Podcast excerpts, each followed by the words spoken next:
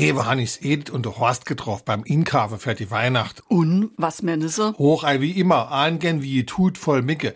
Der Horst hätt drei verschiedene Weine für die Weihnachten ausgesucht und es hätt das beste Fleisch gehabt, was man sich vorstellen kann. Ja, so sind sie halt, da darf man nix drauf kennen. Was kocht's dann? Es hat gemeint, es gäbe ein Chateaubriand. SR3. Warum wir so reden. Wie man schwätze.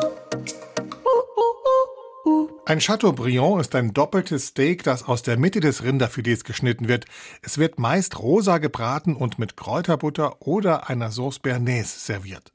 Verschiedene Quellen sagen, dass das Gericht auf den französischen Schriftsteller und Politiker François René de Chateaubriand zurückgehen soll, der ein Feinschmecker gewesen sein soll.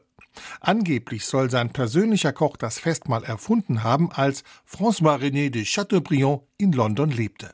Kleiner Schönheitsfehler bei der Geschichte. François René de Chateaubriand starb 1848. Das Steak à la Chateaubriand fand aber vor 1850 weder in Frankreich noch in England irgendeine Erwähnung. Dass es sich um eine postmortale Rezeptentwicklung handelt, ist eher unwahrscheinlich.